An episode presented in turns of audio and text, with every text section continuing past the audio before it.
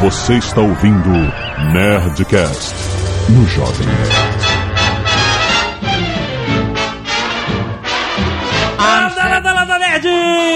Alexandre do Jovem Nerd e eu não perdi uma sessão aventura. Aqui é Blue Hand, ainda bem que existe TV a cabo. Aqui é o Tucano e colocar bombril na ponta da antena melhora sensivelmente a imagem da TV. Sensivelmente. Aqui é o Tato Tarkan e eu descobri da pior maneira possível que TV engorda. Fala aí, galera, aqui é o professor Mauri e eu fiquei muito triste que eu não vi o tato do busão na Sônia Abrão.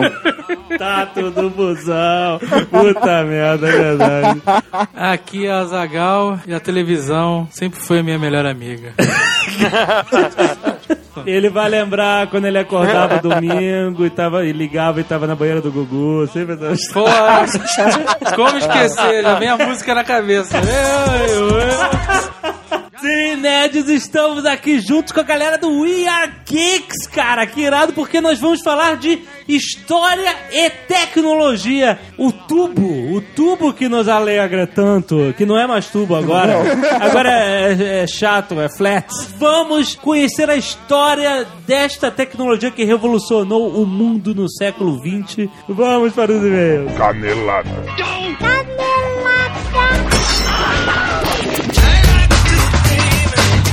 Tucano Zagal, vamos para mais uma semana de vez em Caneladas do Nerdcast! Vamos. E a Zagal, essa semana, já que estamos falando da história da TV, Nada melhor do que um patrocinador de TV. exatamente, com um concurso muito legal da LG para o lançamento da Smart TV Cinema 3D, Zagal. Olha aí, os nomes nunca estiveram tão grandes. Exato, vários nomes e sobrenomes. Antigamente era cores ou não cores. Não. Agora tem tudo, cara. Então o que acontece? Concurso cultural, reação de cinema. Você vai, tem o link aí para o hot site onde você responde por que você merece ter a melhor experiência 3D da sua vida. Certo? Olha aí. Fácil, fácil. Tem que ser criativo. E aí você concorre ao grande prêmio, que é a estrela do concurso, a Smart TV Cinema 3D Da LG. da LG. O modelo LW5700, 42 polegadas. Ó. Ela tem uma outra tecnologia que não é aquele óculos que tem que carregar, que é caríssimo, que é bateria, certo? Fica piscando que nem um Que maluco. dá, então ela não tem flickering no óculos, o óculos é mais leve, não tem bateria e, por consequência, é mais barato. Custa 20 reais óculos. Olha aí. Né? Em vez de custar 300, 150, sei lá. E ela tem conversão 2D para 3D. Se você quiser jogar o seu FPS já em 3D, sem, sem ser o jogo em 3D, você já pode, porque ela converte. E não tem ondas eletromagnéticas também. Você pode meter a cara, sua avó dizia, não fique na frente da televisão, Anagal. Você vai estragar a sua vista. Olha aí. Não tem mais isso, cara. Então vá para www.bloglge, deve ser de electronics.com.br barra jovem tracinho nerd. Olha só, direto. Veio complexo esse nome, veio que nem o nome da TV. Então, ó, bloglge.com.br barra jovem traço nerd barra, se você quiser moleza, é só entrar no post e clicar no link. Exato. Vai lá, participe, você pode ganhar uma TV 3D antes da gente. Exato.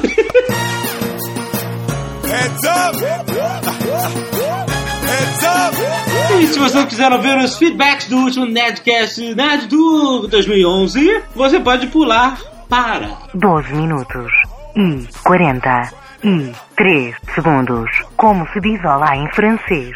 Eu me rendo. Muitos e-mails do último Nerdcast, a Zagal Rods Beruzzi acha que o Sr. K está muito parecido com um dos seus ídolos. Todo mundo achando o Sr. K parecido com o Morpheus, mas ele tinha essa... ele tinha essa fantasia quando ele era Ele mais novo. sempre né? teve, Sempre sempre teve, né? Ele é o negativo do Morpheus. Rafael Augusto encontrou uma entrevista de Azagal para Campus Party Valência. Olha só, Azagal. Ele me encontrou. Olha, não é secreto. O que mais? Tá no site da Campus Party, inclusive. Mais vergonha alheia, é isso?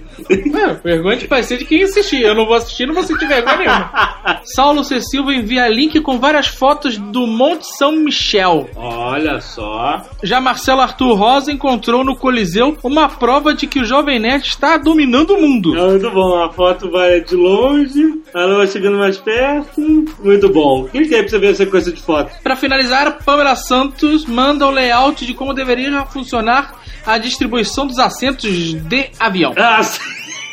Aí. Primeiro e-mail, Felipe Rodrigues Aquino, 17 anos, Fortaleza, Ceará. Apenas quero apontar um pequeno deslize de Azagal, que comentou que nunca lera ou ouvira nada sobre o Monte São Michel. Pelo contrário, creio que a maioria dos ouvintes já leu sobre a tal cidadela e tem um papel central em O Rei do Inverno de Bernard Cornwell. Embora na época, no século V, a cidade chamasse Inistrebes, capital do reino de Benoit, terra de Lancelot e Galahad. Cara, é lógico, eu lembrei dessa cena e faria todo, fazia todo sentido. A cidade era cercada por água, a maré subia, descia, o nego tentava fazer uma ponte, uma batalha do caralho. Desde que vi a cidade no livro, procurei saber mais. Está na minha lista de locais que devem ser visitados por qualquer um que goste de história, RPG ou qualquer nerd que se preze. Olha aí. Olha aí. Quem leu o Rei do Inverno tem uma mega cena foda com muito São Michel. Anderson S. Cunha, 27 anos, Game Programmer. Pequim, Sinha. China.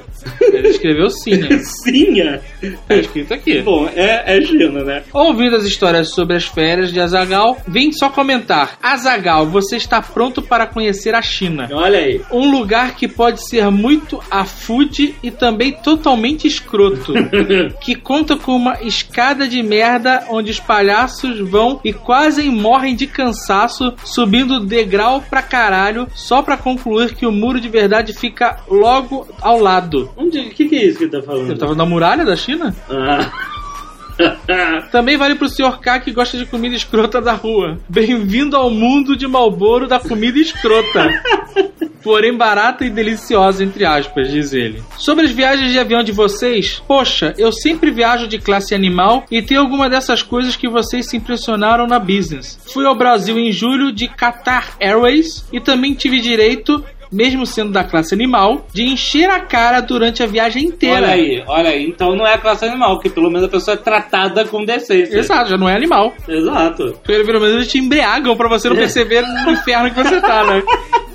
Contudo, outro dia conversando com alguém aqui do estúdio que sempre viaja nas cotas da empresa de business, o cara me disse: Catar, merda de companhia, comida escrota, avião ruim. Fiquei pensando. O cara, quando é animal, é foda mesmo. Eu pago 2 mil dólares por essa porra de passagem com meu dinheiro suado. Fico feliz que tem um trago e, uma, e um cardápio para escolher a comida quando fico 27 horas dentro do avião pra ir ao Brasil sem saber se volto vivo. Esse gringo filha da puta viaja de graça, de business e fica reclamando de uma viagem de 8 horas entre dois países bacanas.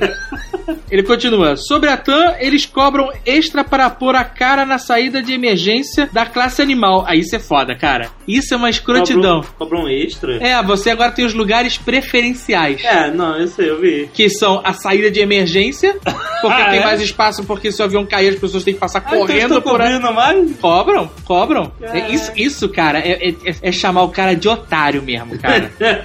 Ele bota um comentário aqui entre parênteses: todos os links do Nerdcast são redirecionados pela internet chinesa, uma porcaria de podcast de um tal de Grammar Girl. que isso? Queria dizer que eu odeio o censor da internet chinesa.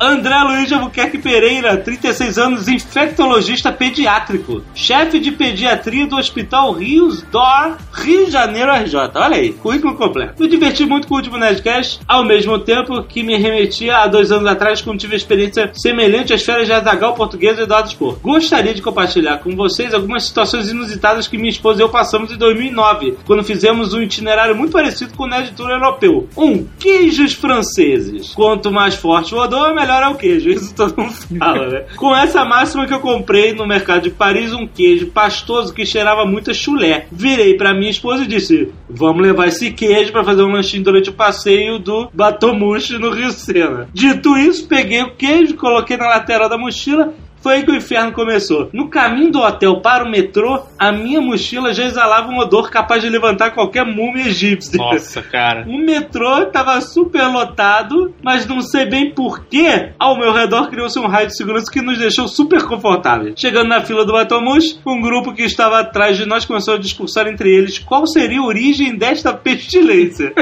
Minha esposa estava super sem graça, mas eu falei pra ela: fica tranquila, pelo menos o grupo é de argentinos já. Não tem nada demais eles sofrerem um pouquinho. 2. Contra a ignorância francesa, a Zagal, a melhor arma é fingir-se de russo. Olha aí. Como a nossa visita à França ocorreu no final do inverno, eu levei comigo um chapéu de inverno russo, que ele ganhou de presente, que tem pele de urso e uma baita estrela vermelha na frente. Que beleza. Como não sou baixinho, tenho 1,86m e potencializado pelo meu casaco de inverno cheio de pins de cidades visitadas, ao vestir o chapéu, me transformava num perfeito exemplar do Exército Vermelho. Foi um evento que entrou pra história. Após andarmos pelos jardins de Versalhes, entramos na loja principal do palácio, onde se vendem todas as quinquilharias turísticas. Após um pequeno circuito pela loja, minha esposa e eu demos por satisfeitos começamos a procurar por uma porta de saída. Foi aí que vimos uma porta no canto da loja com uma grande faixa no estilo não ultrapasse, guardada por um funcionário local. Não tive dúvidas. Me dirigi a essa porta falando em português mesmo. Meu amigo, onde é que fica a saída desse palácio? Para nossa total surpresa, quando o cara me viu, ele simplesmente arrancou a faixa da porta, falou em francês, enquanto abria um saudoso Arme Rouge. Olha aí, exército vermelho. Só me recorda a expressão facial da minha esposa, tipo, what the fuck? Excelente, deu bem, cara. Falando de inglês e francês e russo e que seja, na Aham, França, aham. teve um cara que encontrou com a gente no UPix e ele fala um pouco de francês, que ele teve que morar na França um período e mora na Inglaterra agora. Ele falou que ele dá de James Bond na França. Assim? que nos filmes do James Bond, do Sean Connery, Ah. os franceses falam com o James Bond e ele responde em inglês. Porque ele sabe que os filhos da puta entendem ele. Sim. Muito bom, cara. Exato, muito bom. Então é isso, aprender francês só pra poder falar inglês com eles. Ah, excelente. O cara fala em francês com você e você responde em inglês.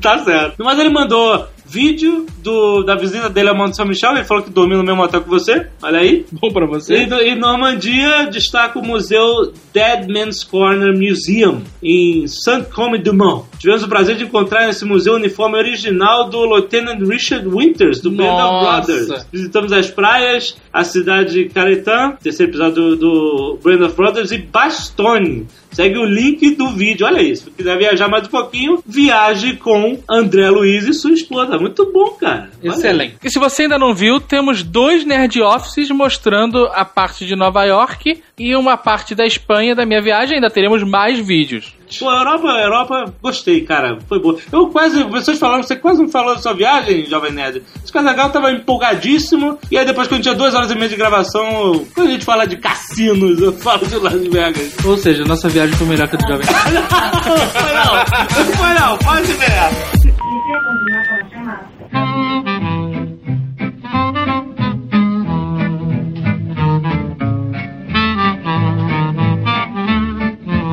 A história da televisão começa com Então tinha o rádio. Exatamente. é, é essa a pegada. Na verdade, a história da televisão começa com "E se a gente fizer igual o rádio, mas mandar uma imagem? Exato. Mas é engraçado que todas essas invenções revolucionárias, sei lá, lâmpada elétrica, avião, rádio, televisão, nada disso parte de uma mente brilhante única, né? O que acontece é que as pessoas que estão ligadas na comunidade científica nessas épocas, elas, elas estão orbitando essas ideias, né? Você vê que tem várias ideias parecidas surgindo ao mesmo tempo, e isso aconteceu com todas essas grandes invenções, inclusive a televisão. Nunca é um cara só, sempre é um monte de gente contribuindo. Esse cara inventou essa parada, que o outro usou pra dar uma melhorada, um upgrade, que o outro usou pra mudar o conceito, entendeu? Então nunca é uma pessoa só. A TV, ela é diferente porque ela, tipo, você não, não aprende na escola quem foi que inventou a TV. O que é um absurdo, diga-se passagem.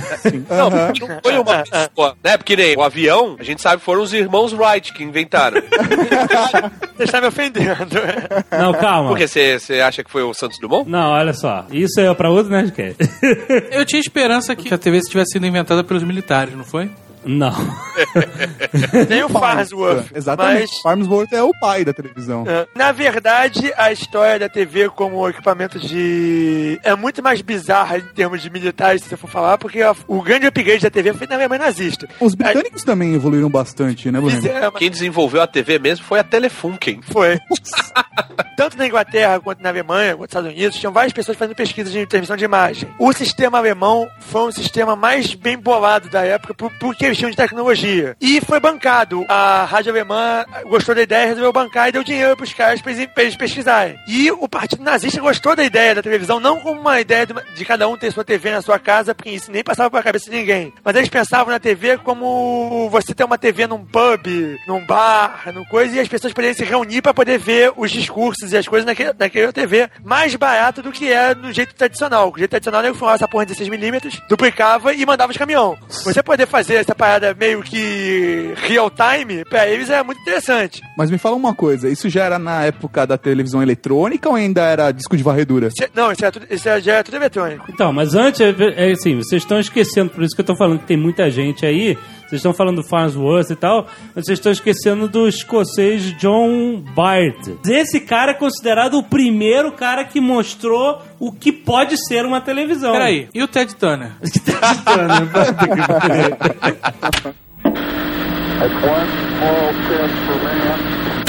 Existe sempre uma separação nessas, nessas paradas históricas de, de tecnologia que eles, é, eles separam entre eletrônica e mecânica. Essa TV é, é basicamente eletromecânica. Exatamente. Não, então, porque ele usou um princípio lá que era o, o disco Nipco, que é um disco que tem vários buraquinhos em sequência, numa diagonal até o centro do disco. Ele fazia a varredura com modo mecânico. O, o disco, o disco era uma, é, não é uma espiral, porque a espiral não é a forma perfeita de fazer isso. Mas pra quem tá vendo, imagina uma espiral que sai da, sai da, da borda e vai até o centro. Isso. E conforme o disco vai rodando, o disco vai correndo a imagem e vai, e vai fazendo a varredura. Isso, de É o cima que ele vai pra baixo. fazendo é picotando, né? Ele vai É. meio que cortando em frames. Ele vai cortando em pedaços. E do outro lado, ele vai recuperando esses pedaços pra poder gerar a imagem. É, ele A tinha um é- sensor fotossensível, né? Esse disco de varredura ia picotando a imagem e o sensor ia lendo cada pedaço. Aí ele era transmitido por rádio, pelas ondas, e aí quando chegava no receptor, ele fazia a conversão e imprimia na Cara, tela. a, te- a televisão é basicamente um teleporte de informação, né, cara? Você pega uma imagem de luz, você Não, não, transforma mas em pulso qualquer elétrico. coisa é isso. Hã? O rádio também. Ah, também, é verdade. A Você, fogueira também. você- O sinal de fumaça é um teleporte de informação.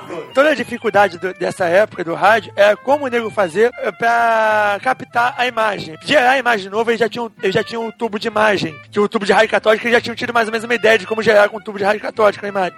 Eles tinham um problema de como, como captar essa imagem e transmitir pro outro lado. A parte da transmissão, eles já sabiam mais ou menos como é que eles fariam, que é usando o método do rádio alterado. Isso é parte já existia, já existia um rádio, já tinham como fazer. O pulo do gato era como, captu- como captar a imagem. Esse que foi um dos vários métodos de desenvolver, até que alguém conseguiu desenvolver os métodos mais atuais, que é o... Mas é, só pra saber, que ano que a gente tá falando? Isso aí, início dos anos 30. Não, olha só, peraí. O Bard, esse escocês, ele já tinha criado esse protótipo de disco, que é mecânico, né? Eletromecânico, já em 1924, 1920 e poucos, né? Os primeiros testes com a televisão, assim, com disco de varredura, começaram no final do século XIX, Isso. mas só lá na década de 20 é que eles começaram a andar mesmo e conseguir desenvolver equipamentos. Tornar que- viável comercialmente. Exatamente. Só que o problema é que eles tinham um, um limitador muito grande que era o tamanho. Porque para fazer um disco de varredura e para poder fazer uma imagem, sei lá, de 20 polegadas, ele precisava de uma roda com 4 metros de diâmetro. Porra, roda- tu tá falando de TV gigante de 20 polegadas.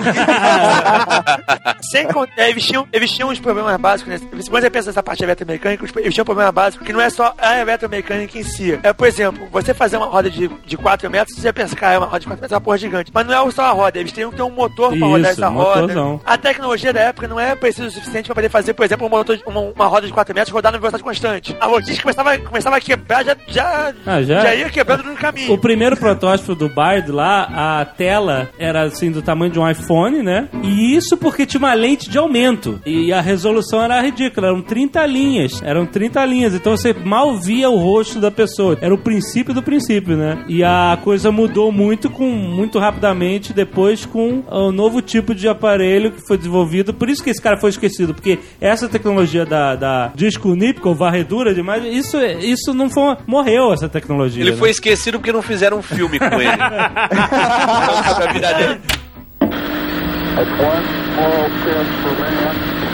Uma coisa que me deixou assim muito louco, cara, é, é como o Farmers Wood, ele ele inventou o método novo, né, de televisão, a parte eletrônica. O do feixe de elétrons? É, ele tava plantando batata e aí ele passeava pela fazenda fazendo as linhas, né? Que aí ia plantando na, na parte de semear. O burro ia puxando. É, exatamente, o burro ia puxando, ia fazendo buraco, ia fazendo as linhas. E aí ele teve a sacada de que ele podia, se ele conseguisse controlar os elétrons, ele podia fazer os elétrons irem construindo as É. linhas e aí construir uma Irado. imagem. As ideias que surgem, né, com esses eurecas que surgem É. olhando pra uma outra coisa, tipo, o cara que descobriu a cadeia de DNA viu uma escada em espiral e foi o eureka dele, sabe? Essas coisas são muito maneiras, cara. É muita falta de sexo, né? Não, talvez seja falta de televisão. Mas eu vou te dizer, cara, que eu acho que a humanidade ela deu uma, deu uma freada depois que inventaram a televisão nessa, nessas descobertas fantásticas, cara. Na- no- nos campos filosóficos e tal, né? Antigamente, quando o nego não tinha televisão, cara, filosofava muito mais, olhava pro céu, via todo, tantas Mas pra estrelas. que, cara? Olha só. Você não precisa mais filosofar, você tem uma televisão. o que você quer saber, você liga a televisão, ela vai te dizer. Vai pensar, ah, meu Deus, o que, que será essa estrela? O que, que é um cometa? Vou inventar. O Sol, será que é um Deus? Não, aqui, eu ligo a televisão, me dizer o que é. Aí o que aconteceu foi o seguinte, aí de, de lá pra cá, os únicos métodos, na verdade, de televisão que foi evoluindo, né, os únicos métodos que acabaram evoluindo foram o sistema com que a televisão é reproduzida na sua casa. Porque o sistema de, de, de envio disso é sempre o mesmo, ou a cabo, ou pelo, pelo ondas de rádio, mas os sinais são os mesmos, né? Na verdade, tem, tem algumas alterações de, de codificação, de coisa, mas na, na básica, a ideia básica é realmente a mesma. É que as primeiras TVs começaram a ser vendidas, né? A TV ficou, ficou famosa mesmo, chegou ao olho do público na Feira Mundial de 1939, foi isso? Ou 38, nos Estados Unidos? Não se fazem mais feiras mundiais, isso eu sinto falta. E né? não é, pois é, isso que eu queria, né, eu tava me perguntando, não tem, quando é que foi a última Feira Mundial? Foi aquela do, do, do pai do Tony Stark. Tem feira mundial ainda até anos 80 quase, mas é uma parada que assim, virou tipo concurso de Miss, ninguém fala, ninguém viu. Então, mas o que que eles fizeram? Eles, assim, a TV já existia, assim, na casa de quem tinha muita grana, né, tava experimentando. Na verdade, a TV, a TV tinha assim, no Palácio de Buckingham, no, no sede do governo, É, exato. e o que passava de imagem era 10 minutos de, de show por dia do, do balé do não sei o quê. Porque a programação passava pra ninguém, como ninguém tinha, não tinha muito motivo pra gerar programação. Como não gerava programação, também ninguém Exato. comprava. Para um chave os olhos da cara, só tinha 3 anos de salário de uma pessoa. Então, Mas peraí, qual foi a primeira transmissão de TV? A primeira transmissão de TV oficial no, no- no sistema do Farnsworth foi o Gato Isso. Félix. Ah, não, mentira.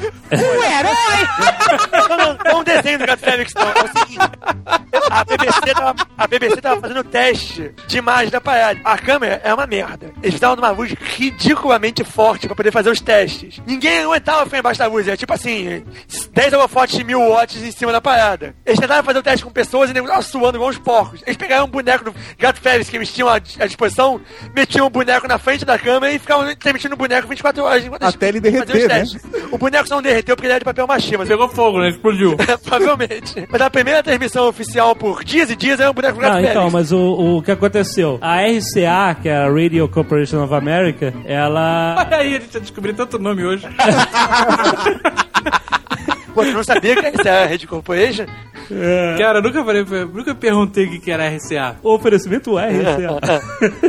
Não, então, a RCA, ela embarcou, foi um dos primeiros a embarcar na, na ideia. E ela criou a National Broadcasting Company para criar programação oficial, que é a NBC. Olha só, cara. E aí, quando eles. Quando a TV foi mostrada na Feira Mundial, o presidente Roosevelt foi lá, fez um discurso abrindo a Feira Mundial, e eles fizeram pela NBC a transmissão desse discurso já pra Nova York toda, o sinal saindo da ponta do Empire State Building pra toda Nova York, pra galera que tinha televisão, os três caras que tinham televisão já em cada ver. Mas, basicamente, eles tinham lá um mega stand com televisões e todo mundo ficava, meu Deus, o que é isso? Vem aqui ver nossa televisão. É, exatamente. Isso vai mudar o mundo. As pessoas estão presas na caixa. Como é que era aquela história de avó de alguém que eh, botava roupa chique pra assistir o jornal porque achava que o cara via ela? Acho que era, era a avó da Andréia. A avó da portuguesa? É, a dona Brieba. Não, não, a, a bisavó, não a dona Brieba não, cara. Se vestia porque you never know, né? Inclusive, ela dá boa noite até hoje pro William Bonner. Mas eu vou te falar, quando eu era bem criança, eu assistia Vivo Gordo, Ó, eu não tinha, pra mim, um conceito de TV gravada, né? Videotape. Pra mim, como criança, tudo era ao vivo, né? E eu ficava bolado como ele trocava de roupa tão rápido. É. Não, não só pela troca de roupa, porque o cara era gordo, né? Então, gordo trocar de roupa demora muito mais do que a pessoa magra, né? E depois fica ofegante, né? Não consegue ficar. Exato, mano. Provavelmente a calça vai estar apertada, vai ter que, sabe, deitar Porra. no chão pra apertar o botão. a tua cabeça, É, a tua cabeça né? devia explodir naquele quadro que ele falava com ele mesmo na televisão, Ah, né? eu não entendi. Aí eu ficava bolando na cabeça e achava que era tipo um, um layer, sabe? De roupa peraí, peraí, peraí. que ficava mudando. Pera aí, tu era tipo um mongol gigante, então, né, cara? tu é mais velho que eu um ano e eu me lembro dessas porra toda, Brian. E não tinha essa. Ah, cara, eu era criança, Eu cara. também era, caralho, porra. Tu era o geninho, fazer o quê, cara?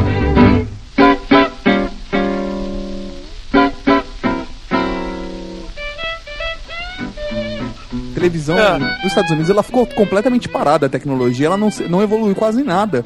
Enquanto os alemães, os alemães eles andaram com a tecnologia. É porque era Pois é, interesse deles. O Estado alemão é um Estado de propaganda. Como era depois do Estado comunista, a propaganda é a alma do negócio deles. E a TV para eles quebrava um, quebrava um galhão, porque facilitava pra caramba essa, essa propaganda do, do Estado. Em vez dos caras terem que fazer um monte de filme, duplicar filme, mandar filme pro caminhão, que era tudo processo caro, de, se eles pudessem transmitir isso pra uma, pra uma caixa mágica nos- na- nas cidades, pô, imagina que facilidade o cara pode transmitir o discurso do, o discurso do Hitler pro, pra Alemanha inteira sem, sem ter que gastar uma fortuna de dinheiro pra copiar esse filme, levar esse filme, botar em projetor. Lembrar que nessa época a maior parte dos filmes de projetor pegava fogo, então tinha pelo menos alguns incêndios de cinema por, por semana. É, exato. Boa média. Pô, o filme é feito de nitrocelulose. O filme basicamente é uma bomba. É, exato. Tanto que o Hitler morreu num incêndio no cinema, né? Que a gente... Uma coisa que que a gente estava em 1935, duas firmas, uma firma alemã e a firma americana do Farnsworth, elas assinaram um, um contrato de troca de tecnologia, de patentes e tal, para aumentar o desenvolvimento. Então, os Estados Unidos e a Alemanha estavam trabalhando juntos no desenvolvimento da televisão. E em 36 teve a famosa abertura dos Jogos Olímpicos em Berlim, que o Hitler eh, a- a- Fez a abertura fez a da abertura transmitindo. Só que só pra 22 aparelhos, né? Não, então. Mas isso foi até usado no livro barra filme Contato, do Carl Sagan, né, que É. seria a primeira transmissão de televisão mandada né, para todos os lados, ou seja, para o espaço, É. e foi interceptada por uma raça alienígena e mandada de volta para a Terra. E na verdade, essa televisão alemã tem muita coisa assim histórica que nego hoje em dia ainda usa, se vê muito documentário, pelo seguinte: como é que funcionava o sistema, no- o sistema básico de TV deles? Eles usavam uma câmera de 16mm, a câmera filmava esse filme que era transmitido. Ela, ela meio que filmava, revelava, tipo o Polaroid, ela filmava, revelava e transmitia. Então os caras têm uma cópia do que foi transmitido, do que, do que era transmitido. Ah, tá. Nessa, nessa época, tudo que você passava pela televisão passou pra TV e acabou, não existia É, videotape. exato. Né? Não tinha Aham. sido inventado. Então a TV alemã é muito usada como, como plano histórico, pra documentário, pra filme, porque nego tem as cópias. E quando caiu a Alemanha, quando caiu a Alemanha Oriental, eles acharam na biblioteca de, de Berlim, da Berlim Oriental, perdido, vai enfiado no meio do acervo, uma cacetada de roubo de, de filme que era da TV. De transmissão de guerra, de discurso, de bombardeio, de, de tudo. Aham. Então ficou ma- muito material. Ah, o Discovery já fez os dois documentários usando esses, esses filmes. Que eu tenha visto, de repente fez até mais. Essas câmeras da TV Funken, depois que acabou a guerra, essas câmeras ficaram meio que de- abandonadas.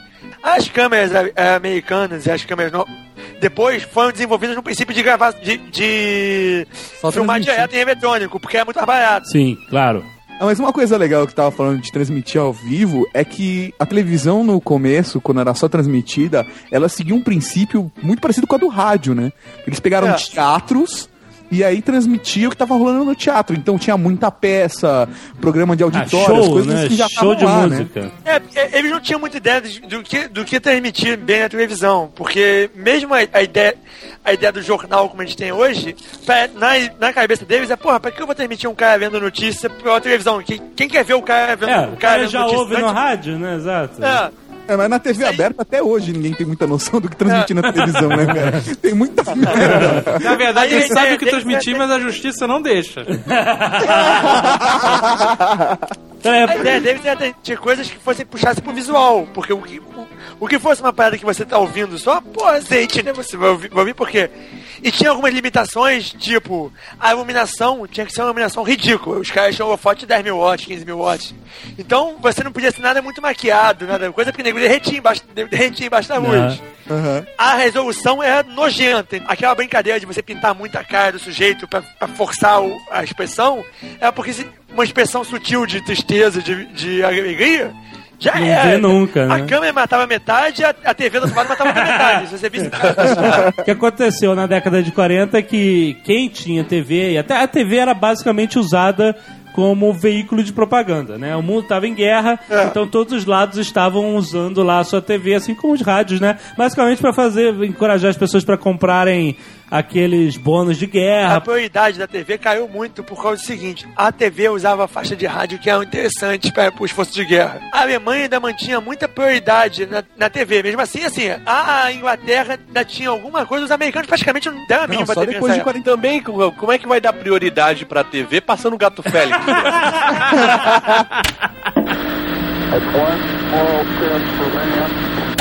Quando acabou a guerra, em que a Europa passou a dever a alma, principalmente a Alemanha, Japão e Itália passaram a dever a alma para os Estados Unidos, Quando acabou a guerra e todo mundo, todo mundo tava com dinheiro. Exatamente, tá todo aí mundo com nego- dinheiro, né, cara? E aí a TV explodiu. E veio junto com isso a primeira propaganda na televisão. Olha que ideia genial. Aí, aí o bicho Eu pega. tenho uma forma de levar minha propaganda na cara da pessoa e ela não vai se levantar pra mudar de canal. É, levar Porque propaganda É, no meio da casa, na sala da pessoa, com toda a família reunida. Reunida, exatamente. E ela não vai levantar pra mudar de canal, porque mudar de canal é uma pedra que envolve pelo menos 10 minutos de mexer na televisão, uns 5 de mexer na antena e só tem outro canal além desse. Então, Vocês lembram quando você mudava a- o canal da TV e em volta tinha um aro prateado pra ajustar o. aí depois você mexe na vertical e na horizontal pra ver se a imagem para de tremer um pouco. Exatamente. Aí você manda, você manda a criança menor, no meu caso é sempre eu, porque é o único filho único, pra ir lá do outro lado, na- no outro lugar onde ficava a antena, pra ficar mexendo a antena pra um lado e pro outro, e a imagem ficar razoável. Até que descobriram o bombril, né? Aí acabou. Caraca, cara, na boa, isso é década de 80, a TV evoluiu muito devagar, cara. Você tinha que mudar de canal e meu pai falava sempre, né? Muda devagar. pra não dar merda. E eu ficava lá, tá, tá, Tá, tá, tá. E não tinha canal nenhum. Tinha um monte de canais, 12, 13 canais, né? No aparelho, mas de fato tinham quatro, né? Oficialmente nós tínhamos 14 canais alocados. Na É na prática verdade, eram tinham 14 4. Não, mas olha só, Não, os né? canais não podiam Pois é. ter um do lado do outro, que dava merda. Então, cara, a gente mudava de canal quando meu pai não tava, de uma forma animal. Tinha que ser o mais rápido possível, sabe? Quatro era de um lado e o onze exatamente do outro. Então era pra, pra, pra, pra, pra, pra, sabe? Até o negócio sair na mão, né? Na minha casa, como a nós éramos muito espertos, compramos uma televisão Telefuken que você não mudava de canal girando a rodinha, era apertando o botão. um Olha luxo. só. A TV tubo de imagem é basicamente uma máquina de raio-x. Que isso? O princípio é o mesmo, a atividade é a mesma. Ela só não emite raio-x em você porque o, o- a tela da frente tem Que chumbo. isso, cara? Caralho. É, ela fica emitindo, ela fica jogando elétron, um canhão de Eu elétrons. E ele tem uns sensores, né? Essa- A, a tela, na verdade, ele é, um, ela é um sensor que fica. Ela, ela lê a, a, a força, a intensidade que o Não, elétron é a, tela, a jogado. tela é uma camada de fósforo, o elétron que bate nela faz o fósforo, faz o, fó- o Uhum. fósforo brilhar. A- Ao mesmo tempo disso, ele emitia raio-x. Então o chumbo no vidro era pra segurar o raio-x, pra você não tomar aquela dose, aquela dose saudável de raio-x e fazer uma radiografia. Caraca, como assim? Tinha chumbo, cara, na tela? Tem. E a tua mãe nunca falou pra tu não, não lamber a tela da TV? É uma caixinha de surpresas mesmo, né, cara? A gente fica sabendo cada coisa. Mas, pô, Cara, é dentro, é dentro da TV TV no sentido figurado e dentro da TV. Por exemplo, hoje nós descobrimos que a tela da TV tem chumbo, que é uma parada muito foda. Há anos atrás nós descobrimos que dentro da TV também tinha um, um cara vestido de palhaço que era uma Mafalda, brother. Caralho, chocante, foi chocante descobrir isso, cara. Não, mas agora a parte mais foda é o seguinte: quando, quando as TVs coloridas surgiram, ela não tinha só um canhão, ela tinha três canhões. É. Eram três canhões de elétrons e cada um, na verdade, reagia de uma forma diferente pra poder é, acender em, em vermelho, em verde e em azul. Ele né? usa o princípio do prisma, né? Pra Exatamente. nas três cores e depois colocar colorido na, na tela. A coisa mais engraçada é pensar o que disseram na época, né? Que quando o rádio, na verdade, as pessoas podiam ouvir rádio enquanto trabalhavam, enquanto faziam outras coisas. Agora, a televisão, as pessoas acreditavam que não ia dar certo porque as pessoas não tinham tempo parar. de parar na frente da televisão e sim, ficar sim. assistindo aquilo. Falaram assim, até parece que as pessoas vão ficar paradas em frente É. a uma caixa de madeira Toma aí, né, meu durante irmão. horas. Primeiro, o nego tem aquela reação, aquela reação clássica de, de negar o- as invenções, tudo, tudo novidade. E se você ver uma TV original, as TVs antigas, realmente é, é muito ruim. Você, o cara imaginar que aquilo pudesse virar alguma coisa melhor. Porque o, é, o, tubo, o tubo CRT, qual o problema dele? Ele é evacuado por dentro, ele é, é com vácuo. O vácuo dá pressão, no, dá pressão no vidro. O vidro tem, tendência a implodir. É difícil você fazer um, um tubo grande, porque quanto maior você fazia o vidro, mais pressão negativa você tinha que botar dentro, mais você tinha que evacuar, maior pressão tinha sobre o vidro. Então qualquer coisinha na tela, a tela explodia. Isso limitava o tamanho pra telas de tamanho ridículo, tamanho de 8, 9 polegadas. O tamanho padrão de uma tela dessa é 8. Pô, você pega uma tela de 8 polegadas hoje em dia, nego, nego, nego fala, ah, meu celular é maior que essa merda. E você não É. pode ficar perto da tela ainda. Exatamente. Pois o é, você não hoje- podia ver de perto, você tinha que ver de longe. Até porque de perto a resolução é um lixo, de perto Não, você, não- mas- você via blocos. Então você via uma É telinha foda. micro de longe. O cara imaginar que ninguém ia querer ficar na frente daquilo não é, uma, não é de todo imbecil. Não, é engraçado, essas primeiras TVs tinham, tinham todos os formatos. A primeira TV comercializada nos Estados Unidos, ela era uma mega caixa em que a, a TV, o monitor da TV ele ficava apontado para cima e você abria uma tampa com um espelho. E aí você botava ele num ângulo lá de 90 graus e você assistia pelo espelhinho.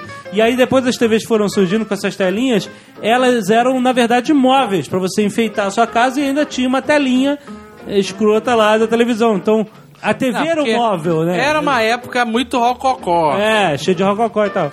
Então, você vender só uma tela pra pessoa, não, não, não tinha como, né? É, exato. Não, e, e você, e você tem um problema básico na TV que assim, o, o- a eletrônica de válvula é uma eletrônica muito grande. Você precisa de.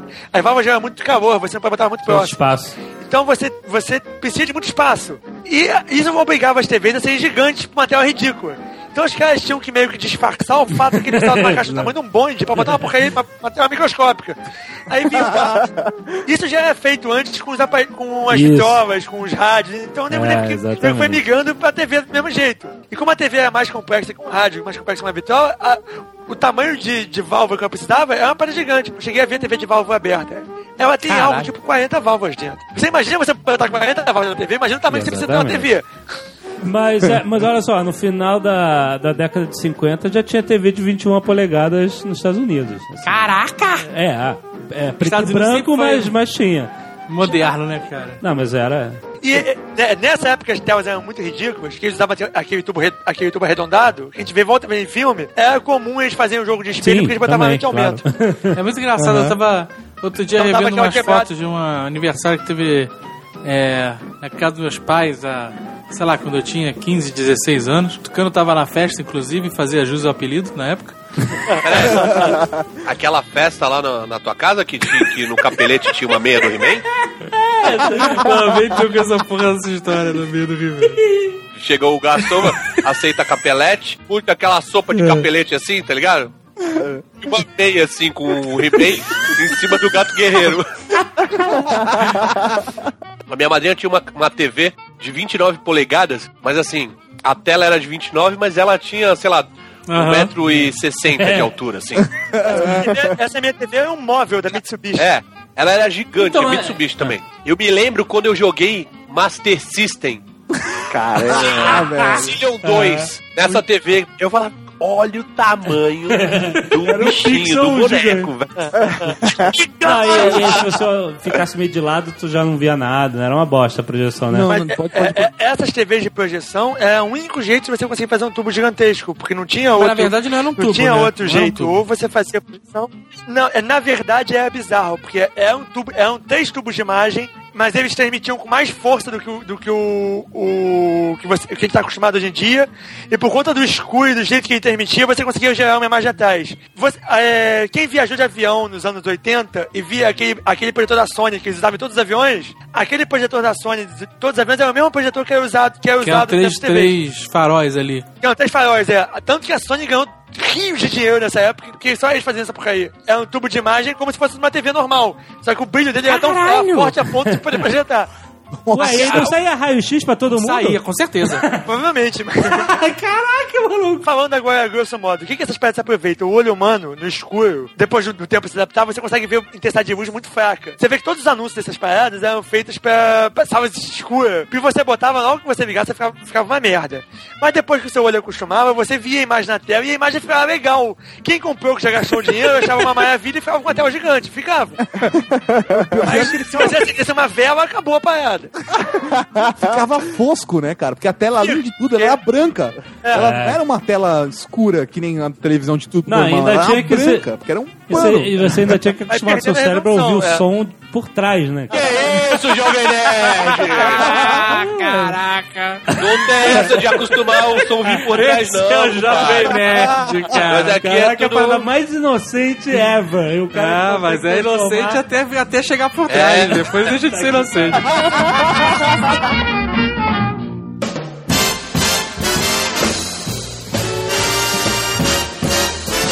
Quando é que a TV chegou no Brasil? Cara, a primeira transmissão feita mesmo dentro do Brasil foi 3 de abril de 50, cara. Mas oficialmente aí é, a TV Tupi ela iniciou no dia 18 de setembro de 1950.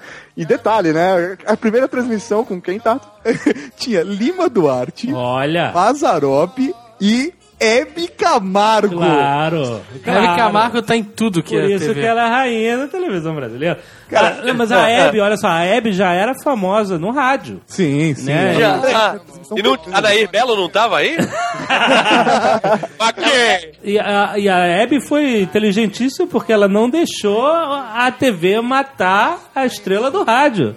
Ela Sim. foi na, na primeira transmissão, ela já tava lá, mano. É, Mas uma coisa que falavam quando começou a engrenar a TV é que ela iria matar o rádio, né? Isso, exatamente. Mas isso não aconteceu, o rádio só morreu anos depois.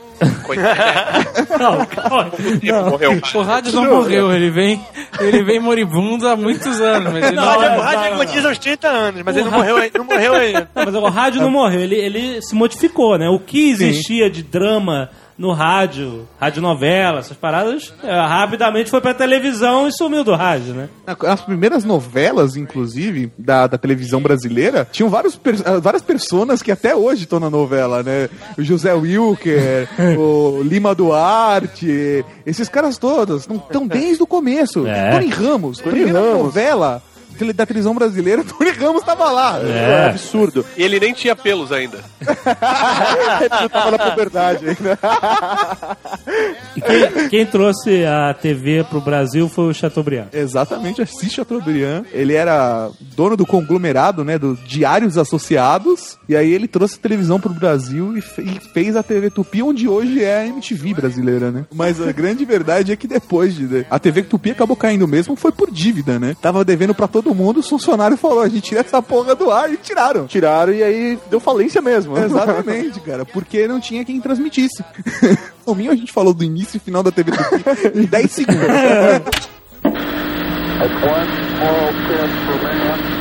Mas eu quero falar dos grandes eventos televisivos.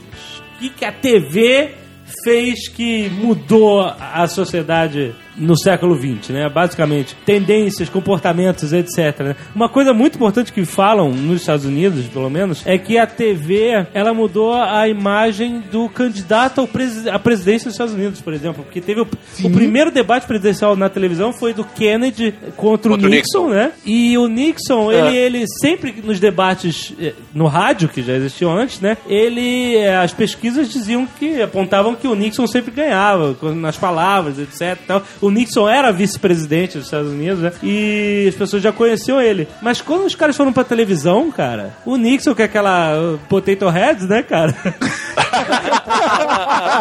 contra contra o, o- o Kennedy, que era mais jovem, que era mais mauricinho, mas a pessoal, cara, o cara detonava ele, né? E foi eleito presidente. E o, diz que o, o Nixon suava em bicas, né, cara? E o, o Kennedy já estava preparado, meio que preparado pra aparecer na TV e o Nixon não. O Kennedy estava maquiado, o Nixon tava verde, né? De... Aham. É, a TV americana, pelo método de transmissão de, de transmissão de imagem lá, quando tem reflexo de, de sinal em algum lugar, ela deixa a pessoa ou magenta ou verde. Isso nessa época era muito comum. Aham. Então eles usavam maquiagem pra aliviar, é, pra aliviar esse Mas problema. calma aí, era era preto e branco, maluco, na TV. A maquiagem é calculada pra essas paradas, na TV colorida. Isso. Cara, pra mim o ponto mais chocante, assim, da, da televisão foi, cara, em 69, a ida do homem à lua, né? Eu acho que isso, Ah, não, não, não, não, não. Vamos parar. Lá vem ele, lá vem ele. Teoricamente, teoricamente, a transmissão da farsa, você fala o que você quiser, entendeu?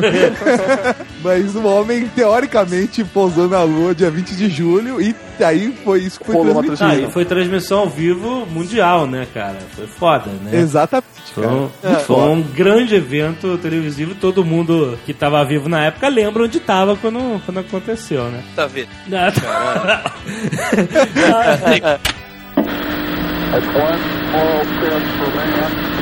Outra coisa importante televisão nessa época: o grande sucesso dos Beatles, cara. Que a gente já falou, né? Acho que é dos Beatles. Ah, foram, meu os, Deus do céu. foram os Estados Unidos. Ah, não pode falar Beatles, não, que o cara. Tá tudo no mundo é Beatles, Mas, cara. ah, tô falando dos grandes eventos televisivos E mundiais. aonde, cara. aonde, cara? Que Beatle é grande evento de... A, de- de- a gente já falou na né, de Beatles que quando eles foram lá no Ed Sullivan Show, foram vistos por 75 milhões de pessoas, cara. Isso é uma coisa absurda. Absurda. Ah, foi o que mas- fez os Beatles ficarem famosos mundialmente. Foi esse, essa transmissão de TV, cara. Quando desvendaram quem matou o Salomão Ayala, tinha muito mais gente. É o Death Reutemann, rapaz. Dead Hot. Pô, Cara, sério, o. Death Roger foi um grande evento televisivo. Muito mais que, muito mais que Beatles. exagera. Muito, caraca, muito mais. Meu irmão, eu... Não se falava de outra coisa, cara. Todo mundo queria saber quem matou o Death Reutemann, cara. Não, sim. Eu ganhei- tinha... E ninguém descobriu. Ninguém. Não, eu, eu, eu ganhei o bolão em Ah, lá casa. vem o geninho. Lá vem o geninho. Não, tinha... É sério, eu chutei, mas eu Tinha acertei. promoção, sei lá, da Quinor, né? Você mandava quem você achava. Caldo Mage, caldo Mage. Da Caldo galinha Mage, azul. é, da galinha azul, exatamente. O nego fez um, um estardalhaço com isso. Agora, nunca, nunca ouvi falar de, de promoção pra, de, pra ver quem matou John Lennon. Nunca vi isso. que promoção! Nunca teve um reality show pra encontrar um, um sósia pro Paul Nunca teve, né? Outro fato importante da década de 60, a transmissão da Primeira Guerra pela televisão foi a Guerra do Vietnã, que mudou Sim. muita coisa, né? Quer dizer, a, a Segunda Guerra, as pessoas viam pelos noticiários é, no cinema, é, totalmente editados pela, pelo Estado, né? Repórter Esso. Só o que... Repórter. E você sabe que isso não é uma palavra só, né? Que as pessoas falam É, são repórter três, esso algum- como se fosse um.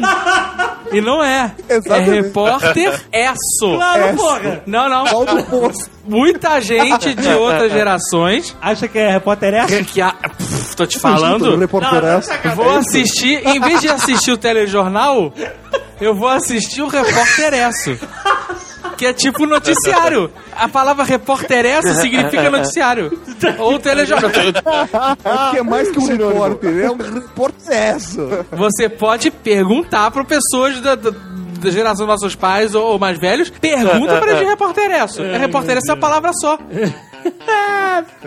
É, falando de guerra, a- teve a Guerra do Golfo, que foi a primeira guerra transmitida ao vivo. Sim, cara. Foi, eu lembro, cara, que eu vi em São Lourenço, inclusive. Eu me lembro de estar sentado na cama da minha mãe, de estar assistindo cenas da, da guerra do Golfo e perguntar que tipo de festa era aquela por conta dos fogos de artifício. Caralho. Porque era filmagem à noite e só aparecia as Aham. luzes, né, cara? E aí minha mãe me explicou que aquilo era uma guerra, cara. Eu me lembro dessa cena como se fosse hoje. Faustinho é o fim do mundo.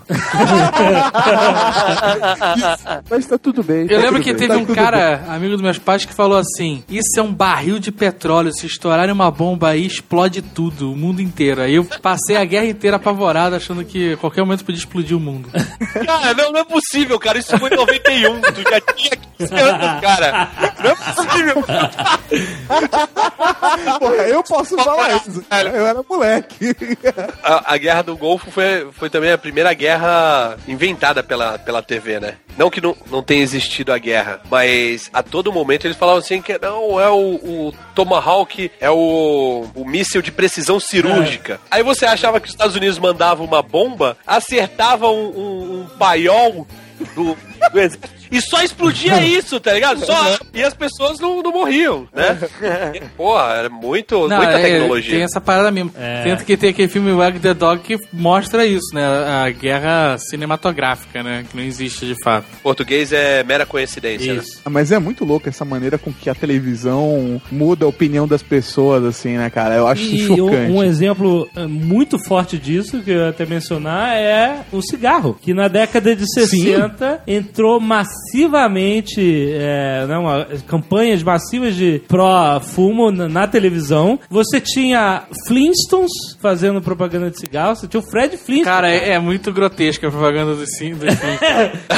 Porque além, além dela uma propaganda pró-cigarro, né? Ainda é a parada mais machista que eu já vi na televisão, cara. Agora, a, a coisa mais deprimente de tudo isso é você pensar que o, Farmswo- o Farmsworth, que a gente tinha falado no começo do Nerdcast, ele participou de um programa, foi um programa de auditório, que era Adivinhe quem. Adivinha Meu meu segredo. segredo, alguma coisa assim, né? Que as pessoas tinham que adivinhar quem era a pessoa, que até parece O engano, objeto. No, no, no, no Prenda-me se for capaz, se não me engano, aparece, né? Ele, um programa Isso, como se isso. fosse aquele. E aí ele fala, do, ele falou que ele era o inventor da Aham. televisão. E aí no final, ele ganha de presente O prêmio. o prêmio dele de ter participado do programa é uma caixa de cigarro e 50 dólares. Inclusive, isso, era o Winston, né, cara? Que prêmio, né, cara? Não, e, e- e você tinha propaganda com um médico recomendando o cigarro, né? Era uma loucura, cara. O que fazia E você, e você É, é- tinha que acreditar naquilo. Tava na televisão, cara. Era uma época que, porra, né? Tudo que tá na televisão era verdade absoluta.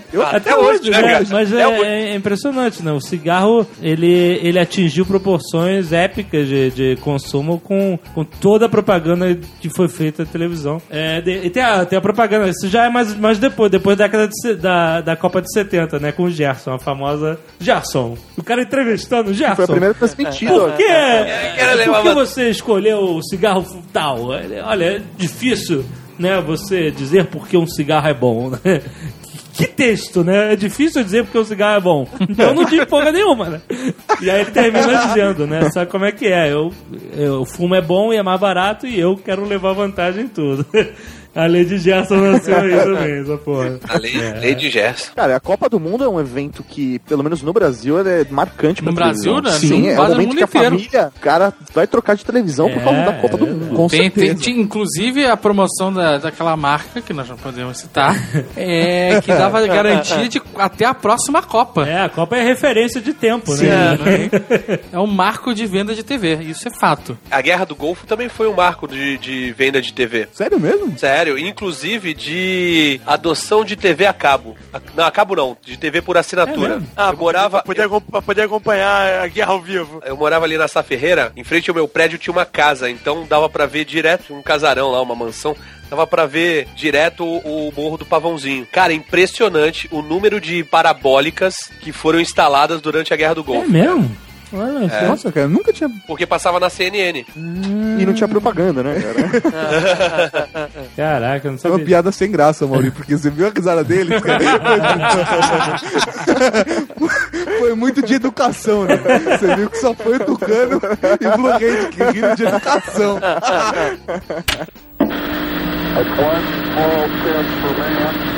Apesar ter sido inventado pelo mesmo escocês que inventou lá o conceito de televisão mecânica na década de 20, o videocassete veio mesmo na década de 80. E isso foi uma grande evolução ligada à televisão. Você poder Como? gravar o que você está vendo na televisão, o que está passando na televisão. Não só gravar o que estava passando na televisão, mas principalmente você poder ver o filme que você quiser na hora que você quiser. Foi o grande marco pra pornografia, né? Também. É.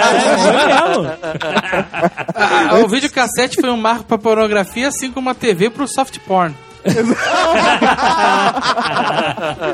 Com certeza, né? cara? E meu amigo, quando eu tive uma TV só pra mim no meu quarto, Com o videocassete. mudou tudo. Ainda bem que você não tinha o medo que o vó da André Ah, não, tinha. não tinha.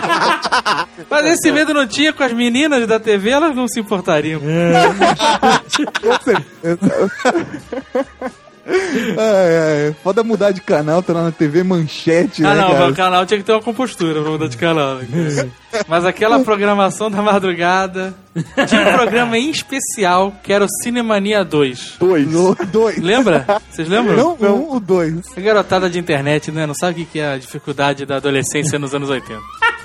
Emanuele, cara. Silva Se liga, tinha um programa Cinemania que o Tucano conhece. Tucano não- vai falar que não, o Geninho não, não via pornografia na televisão. Tinha o Cinemania que passava de tarde, era normal, sobre cinema e tal, beleza. Mostrava as novidades, coisa que hoje não- existe mais porque tem internet. Naquela época mostrava os filmes que estavam por vir, making off, era bem maneiro, inclusive. E à noite, na madruga, de sexta-feira ou de sábado, não me lembro agora ao certo, passava o Cinemania 2, que era a reprise do programa do dia com um extra de pornografia. Mas assim, real porn ou soft porn? Real porn. Mas era, era programa de cinema sobre pornografia. Então, é, hoje vamos falar do filme A Ilha dos Prazeres. Nunca vou esquecer desse filme. e aí mostrava realmente cenas assim. Não mostrava a pornografia, o ato em si, mas mostrava detalhes ginecológicos. Nossa, beleza, nossa, cara. Cara, era muito melhor que Sexta Sex, inclusive. Pô, Vocês lembram daquele programa que passava na madruga? Era, era Tutti Frutti, cara. Nossa! Não, era Isso não era madruga, isso era programa pra ver com a família, cara. coquetel, coquetel. É, velho. Nosso querido Miele. Cara, Eu não, não entendia nada, eu só via peitinhos. É, é, Meu avô chamava de coquetetas. Era basicamente, era basicamente peitinhos, cara. Não, então, mas vocês tinham que nem eu a esperança de que um dia, um dia, ia ter mais do que os peitinhos? Claro, né, cara? caía fruta. Sabe, sabe por quê? Porque ela fazia striptease no final. Isso. E ficava pelado, só que era escuro. Apagava a luz, exatamente. E aí eu sempre tinha esperança, não, mas a- a- amanhã vai ter. Aí que... Isso aí eu não posso deixar de ver porque vai que tem. Exato, exatamente. Assim que se manteve um tempo na TV. A primeira cena de sexo que eu vi na televisão, eu era moleque, tinha acabado Foi na banheira sair. do Gugu, né? sexo. Era esse instinto selvagem, cara. Meu avô, era molequinho, cara. Meu avô tava passando TV, ele, vem ver, vem ver, vem ver a Demi Moore dando aqui na TV. Demi Moore, tá maluco? Era o Stone. Sharon Stone, isso, Sharon Stone. Também. Eu era bem moleque. Todo mundo teve algum filme que teve uma cena de sexo foda e você tava com seus pais e, e ninguém tinha onde enfiar a cara e. Ah, é um momento de constrangimento total, né? Flashdance, na hora que a amiga perversa vai pro bar fazer striptease.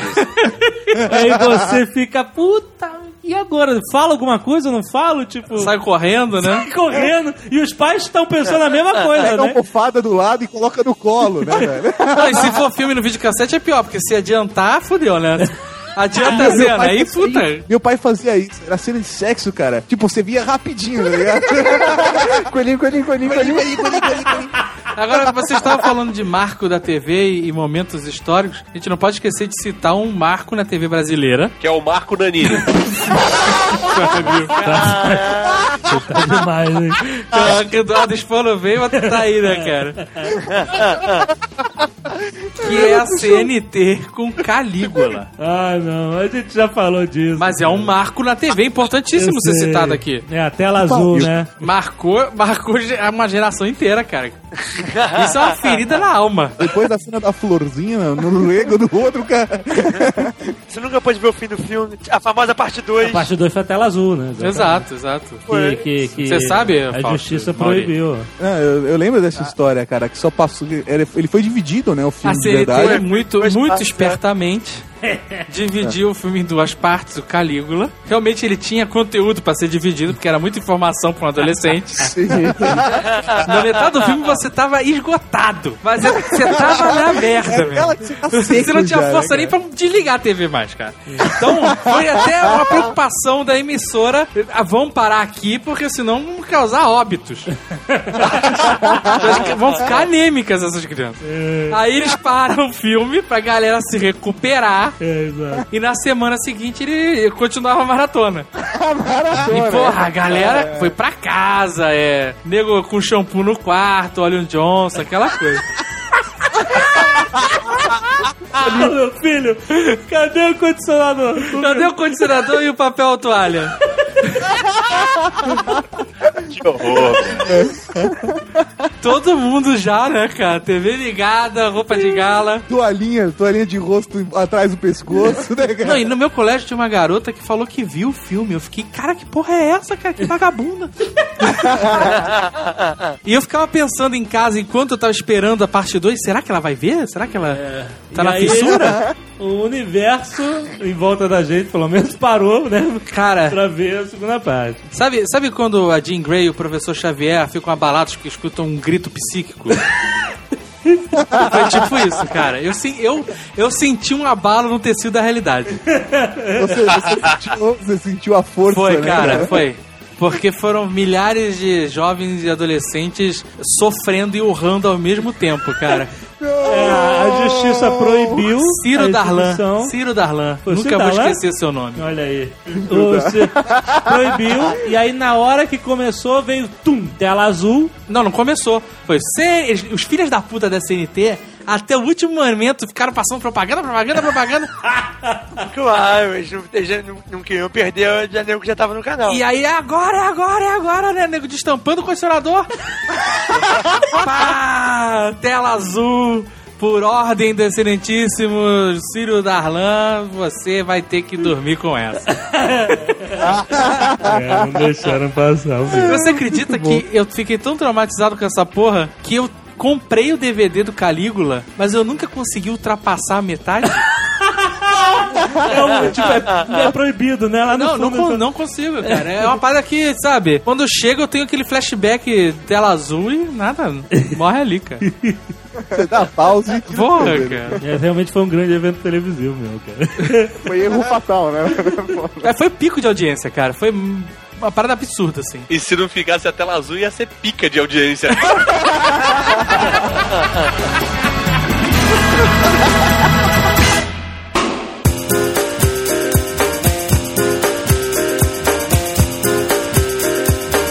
TV a cabo. Assinatura, na verdade. TV, é, é pr- primeiro, é, o termo ficou porque, né, antes era só cabo, né, mas tem satélite, tem tudo. Engraçado, pra gente aqui no Brasil, antes não é só cabo, não. Pelo menos no Rio, a primeira TV assinatura foi a TVA, que é, sa- É que era era satélite. de cabo, era, Era tudo verdade, era, era, é, exato, era com antena, né? Ah, mas o que vale é São é Paulo, cabo, né? é. Então, Essa foi, foi. Vamos lá, TV por assinatura. O Brasil chegou tarde, maluco. Nos Estados Unidos essa porra existe desde a década de Brasil 60. chega tarde em tudo. Micro-ondas, você tem noção quanto tempo existe micro-ondas? Ah, porra. Fax. Aqui em Santos sempre teve micro-ondas. cara.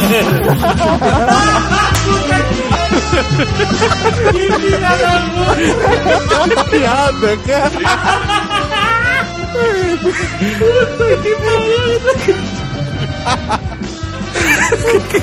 one small step for man. Você pagava pela TV, né? Então você não tinha propaganda de fora que nem hoje, né? É, exatamente, cara.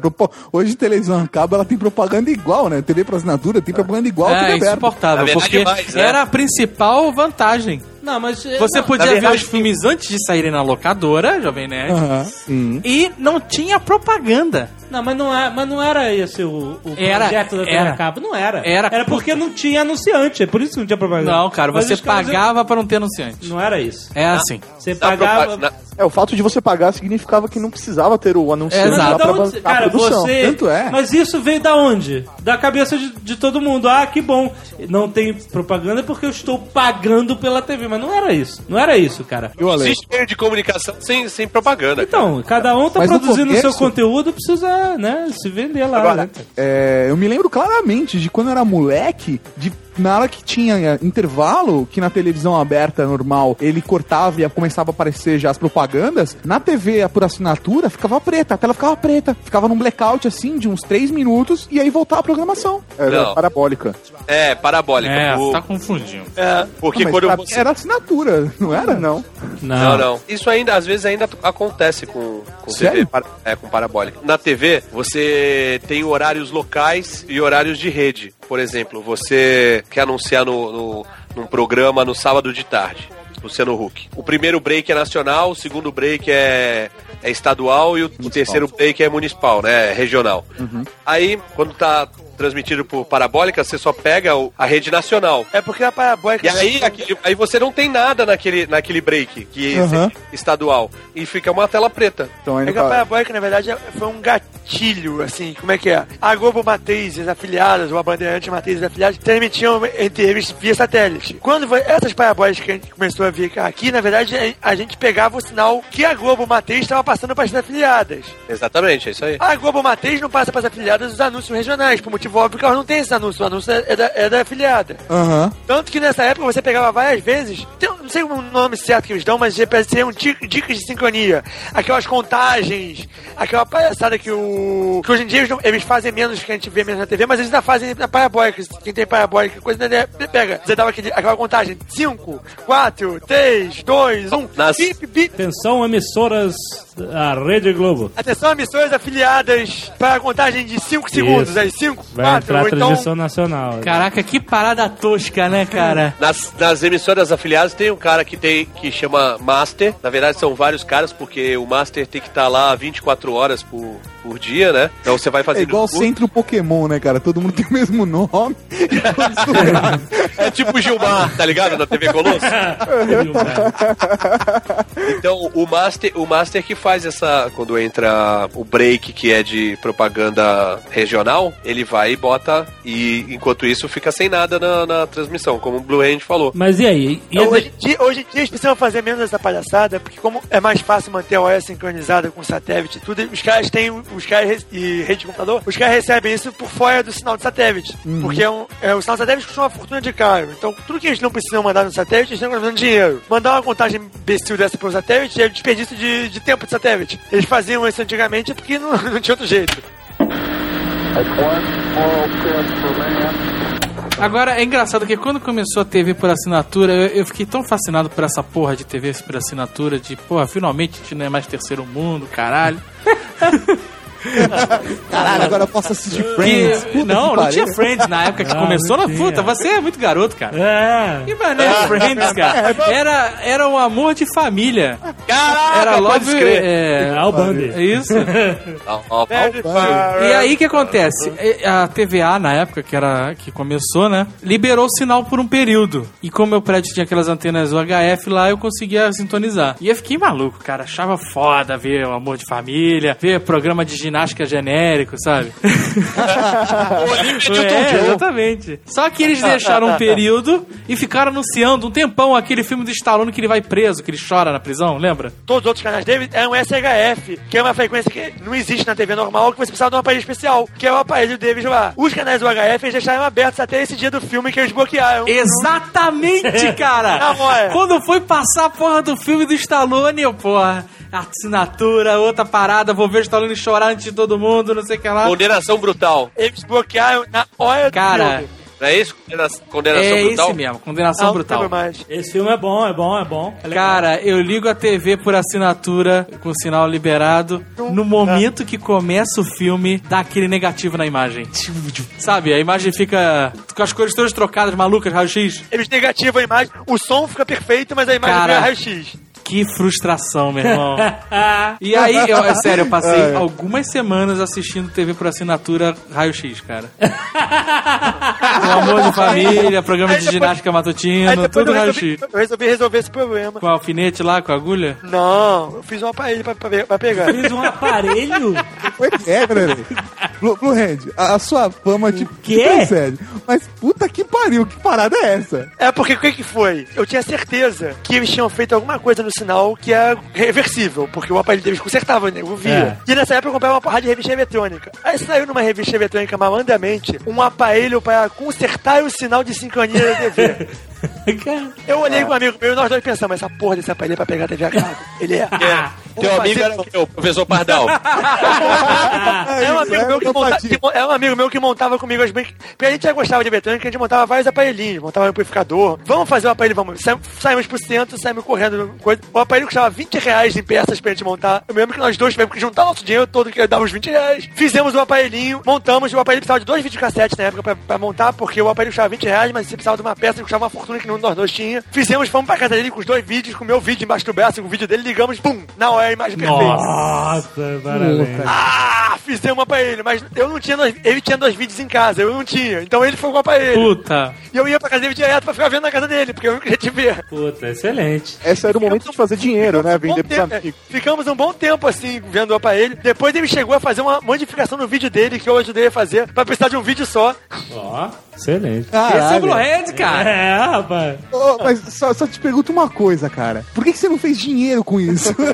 Cara, o objetivo não é, sacanear, não é sacanear os caras, é, é ganhar do- no jogo. o jogo é, os caras fizeram uma aparelho pra ferrar a gente, nós vamos fazer uma aparelho pra desferrar. Não, e depois, é, quando é, a gente, depois de um tempo, assinou a TV e tal, né? E, é, Ah. Como a maioria das pessoas, e, Eu também assinei, esse meu amigo também assinou, antes que a TVA venha processar a gente, por favor, não nos processe. e aí o que acontece? Tinha os canais lá, Cine Privé e não sei o que lá, Isso. que eram bloqueados raio-x, E né? raio-x ficava... E era uma merda ver filme pornô assim, né, cara? Porra, No negativo. pra quem, pra quem olhou pra tela azul com condicionador na mão e fez por que não, né? Era, era muito difícil, cara. Era muito difícil. Não, porque olha só, você ouvia, você via o negativo e você ouvia o som assim. Um som É, também. exato. E tinha um macete. É, Pela cadência do... era a Silvia Sente, né? exatamente. Tinha um macete que você pegava uma agulha Isso. e colocava em determinado furo da respiração do aparelho. É, você tinha que engatar em alguma parada. engatava lá. não sei o que lá dentro. E aí, tchuf! E aí ele liberava o sinal, cara. É. É porque, como é que o aparelho, como é que esses aparelhos funciona- funcionavam nessa época? Essa porcaria não é criptografada. Porque nego não tinha nem chip pra fazer isso, é, muito- é ridiculamente caro. Não interessava. O que o aparelho fazia é os caras transmitiam, antes do sinal, o número de série dos aparelhos que eram autorizados a pegar a imagem. E o aparelho, simplesmente, quando ele recebia o número de série dele, ele ligava o circuito dele que decodificava aquela imagem. Aham. Quando você enfiava o clips, você fechava um curso na porcaria do, do decodificador. E ele, beleza, agora eu sou, eu sou habilitado a ver essa porcaria. E, e ligava o, o circuito que, que pegava. Não é como é hoje em dia. Hoje em dia é criptografado, você tem que quebrar a chave, é muito mais complicado. Aham. A parada é muito mais tosca, porque esses aparelhos eram feitos pra ser baratos pra, pra, pra ter Claro.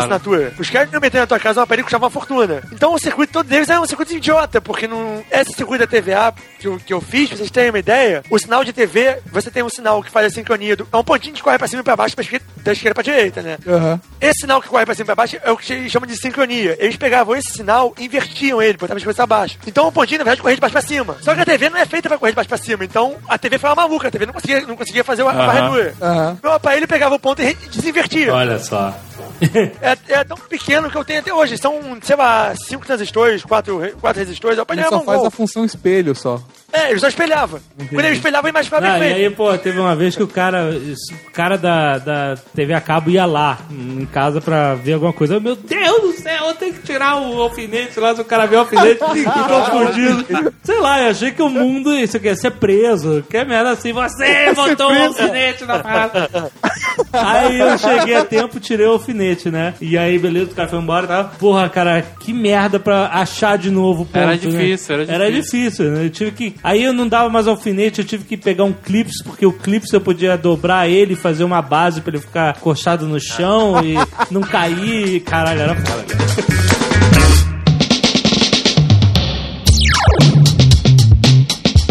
Motivo motivo por, da, da TV, a, TV por assinatura hoje em dia ter muito mais propaganda do que a TV aberta é, é pelo preço também, né? O preço de TV por assinatura é risível perto da TV aberta. Você diz é pra anunciar. Não, o preço da assinatura também é menor do que na época que começou, né? Porra, mas eu acho Ah, caríssimo. Ah, você tem um milhão de canais, entendeu? Não, mas só tem quatro. gato. Um milhão de canais só tem gato.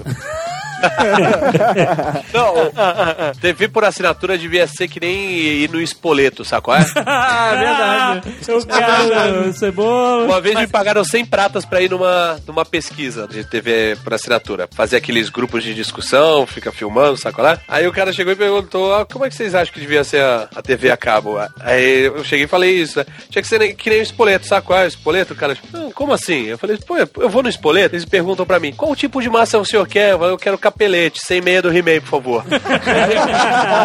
Qual? É na manteiga, é na manteiga ou é no, no azeite? Quero no azeite. Molho branco, rosé. Sim. O que você vai querer? Ah, Cebola, azeitona, assado, quero codorna. cebola, dois de bacon, um de Azeitona. tal, não sei o quê. Agora, a TV por assinatura é sacanagem, né, cara? Porque você me enfia espinafre, enfia chile, É mistura tipo a sua mãe cozinhando, né, cara? é, O repolho motivo com que eles fazem isso pro lado deles é o seguinte: meio desculpa esfarrapada e meio verdade. O acordo que eles fazem com as distribuidoras de canal, os caras não vendem os canais separados pra eles, os caras entubam pra eles um monte de canal. E eles te entubam um monte de canal porque na propaganda deles eles falam 290 canais por 30 reais. Eles ganham porque desses 290 canais, tem 5 canais que eles sabem que são os canais que todo mundo gosta e o resto é tudo canal porcaria. Eles iam ganhar muito mais dinheiro se fosse assim, ó, você tivesse um pagasse por créditos. Você paga 100 reais de TV por assinatura, beleza. Então você pode usar esses 100 reais pra comprar créditos. Aí você tem lá a Fox, a Fox custa 10 créditos. Você quer comprar a, a- o rádio e TV italiana, ela custa um crédito, meio crédito.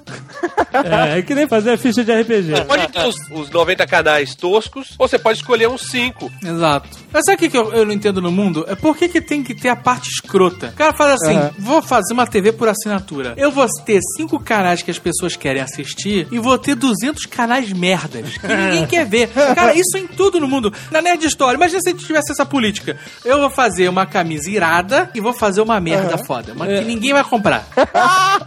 Mas pra comprar da hora ele tem É, aí você é obrigado a comprar o pacote de camisa, sabe? Pra comprar uma camisa foda. Não, porque assim, a gente, na época a gente tá querendo vender action figure na Nerd Store. E aí a gente procurou fornecedor e o cacete. O cara falou só: você quer vender os bonecos do 300? Você pode vender, claro que pode. Só que pra você comprar o Leônidas, que vai vender que nem água, você é obrigado a comprar esse corcundinha. E a rainha que não faz nada, e a roupa dela nem sai. E o Rodrigo Santoro de É, dourado. de dourado. né? Porra, cara, eu não consigo entender isso. Aí na TV a cabo é assim. Olha, meu pai, por exemplo, meu pai quer ter a porra da TV espanhola na casa dele. Pra ele ter a TV espanhola, ele é obrigado a comprar o pacote internacional, whatever, que meu pai nunca vai assistir TV japonesa. Ou a TV árabe. Pra que, que meu pai vai querer ver a rainha da sucata em árabe?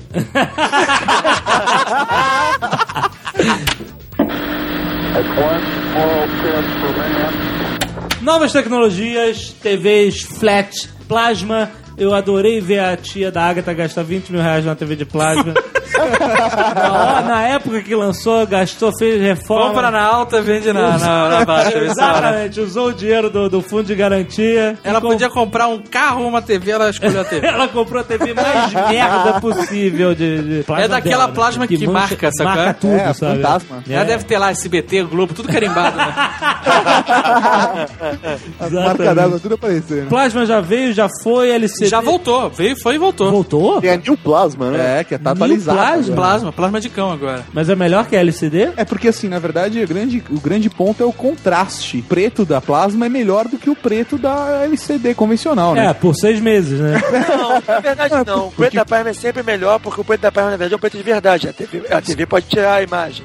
Uma TV de LCD, você tem sempre o brilho do, do backlight. Aham. Tanto que essas, essas de LED, a mamata do LED toda, você pode apagar o backlight pra, pra ter um preto decente. Aham. A O que LED acontece já se- tem o preto bom. É, porque o que acontece é o seguinte, a LCD, só pra explicar como ela funciona, né? Ela tem co- como se fosse uma tela de, de um gel assim, atrás, e uma luz branca que é emitida nessa tela. Você ligou a TV, a luz branca tá acesa. E aí o que acontece são micro janelinhas que, que ficam abrindo e fechando que aí vai indicar as cores que vão ser abertas, né? Os pixels eles ficam abrindo e fechando. É. Mas a, a- a janela ela vaza a luz de qualquer forma. Então, mesmo que você tenha o preto, ou seja, janelas fechadas, a tela atrás branca tá acesa. Então você não tem um Entendeu? preto fiel. Isso. Agora, no plasma e na, na, na LED, LED. Aí já apaga mesmo aquele, aquele, aquela região. São lâmpadas Então, você tem- independentes que vão acender de acordo com a necessidade do- da imagem. Exatamente. Então você consegue ter o preto, o preto mesmo, né? Não é um preto cinza, né? A Pressão- LED depende, tem dois tipos de LED. As primeiras LED, uma das bordas, normalmente a borda de cima, a borda das, da direita, acho que é. Ela tem um jogo de lâmpadas que ilumina pela borda através de um espelho. E você controla a intensidade dessa lâmpada, mas elas nunca, elas nunca chegam a apagar completamente. Só quando a tela tá toda preta. Agora, as, as novas é que elas têm um LED atrás por pixel. Aí a brincadeira é diferente, porque realmente é, é- é controle total. Ah, Aí a tá. varredura é acender e apagar Não a é, lâmpada. uma, É. não é uma luz só pra todo mundo. Não é uma luz só pra É todo uma mundo, luz pra cada é uma luz pixel.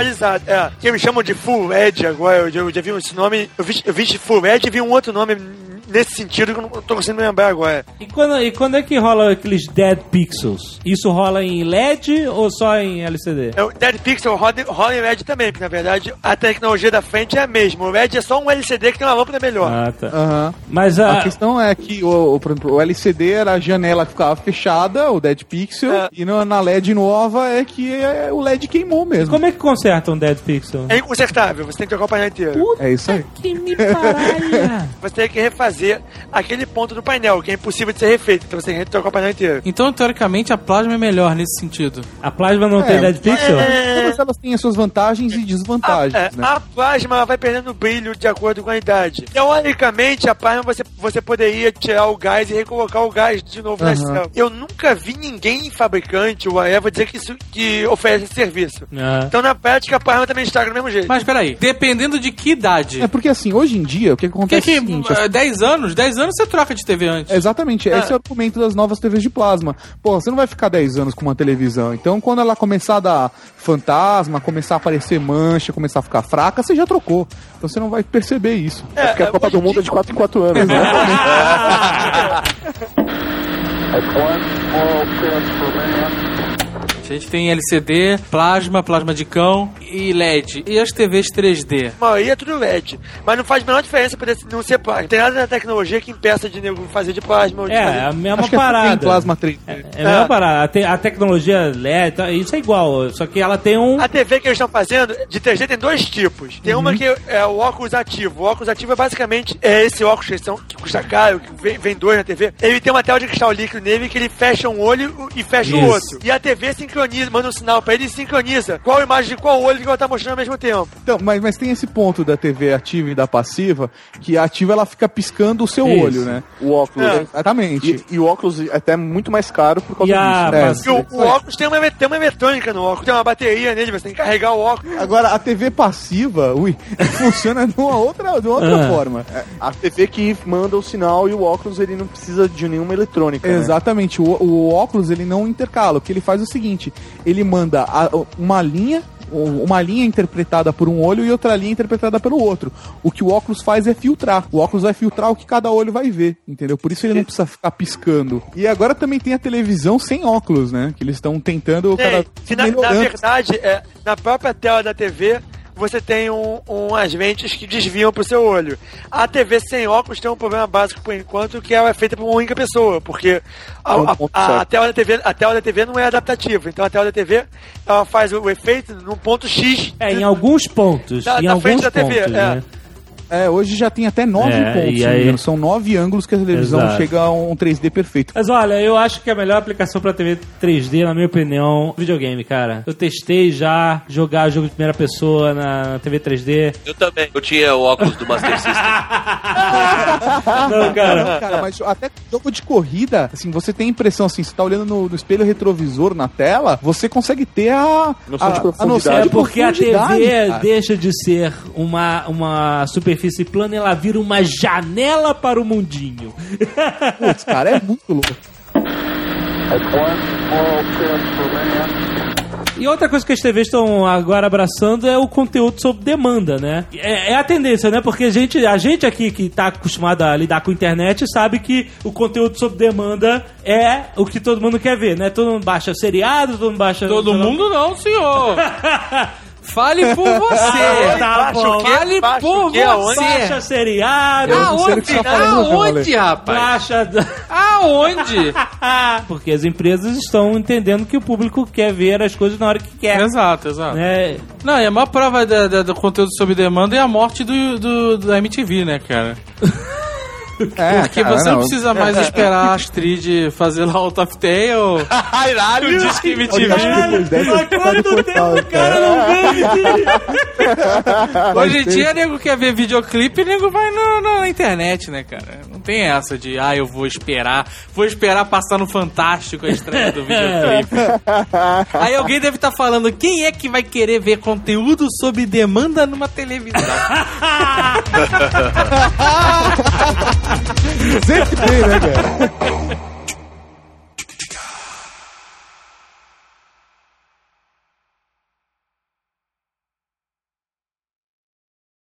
Eu gosto de televisão, eu gosto de assistir sempre que possível a Cara, televisão. então- Só uma- Sempre que possível? É, sempre que eu tô. a- Sempre que possível. Então vamos botar a TV aqui no escritório, pô. Não, aqui eu tô trabalhando, não vou assistir. Ah, mas às vezes porra. você vai jantar ou qualquer coisa assim, você Então, se eu paro pra jantar, eu boto a televisão lá. Aí. Jovem Nerd é o adepto da bandeja de sofá.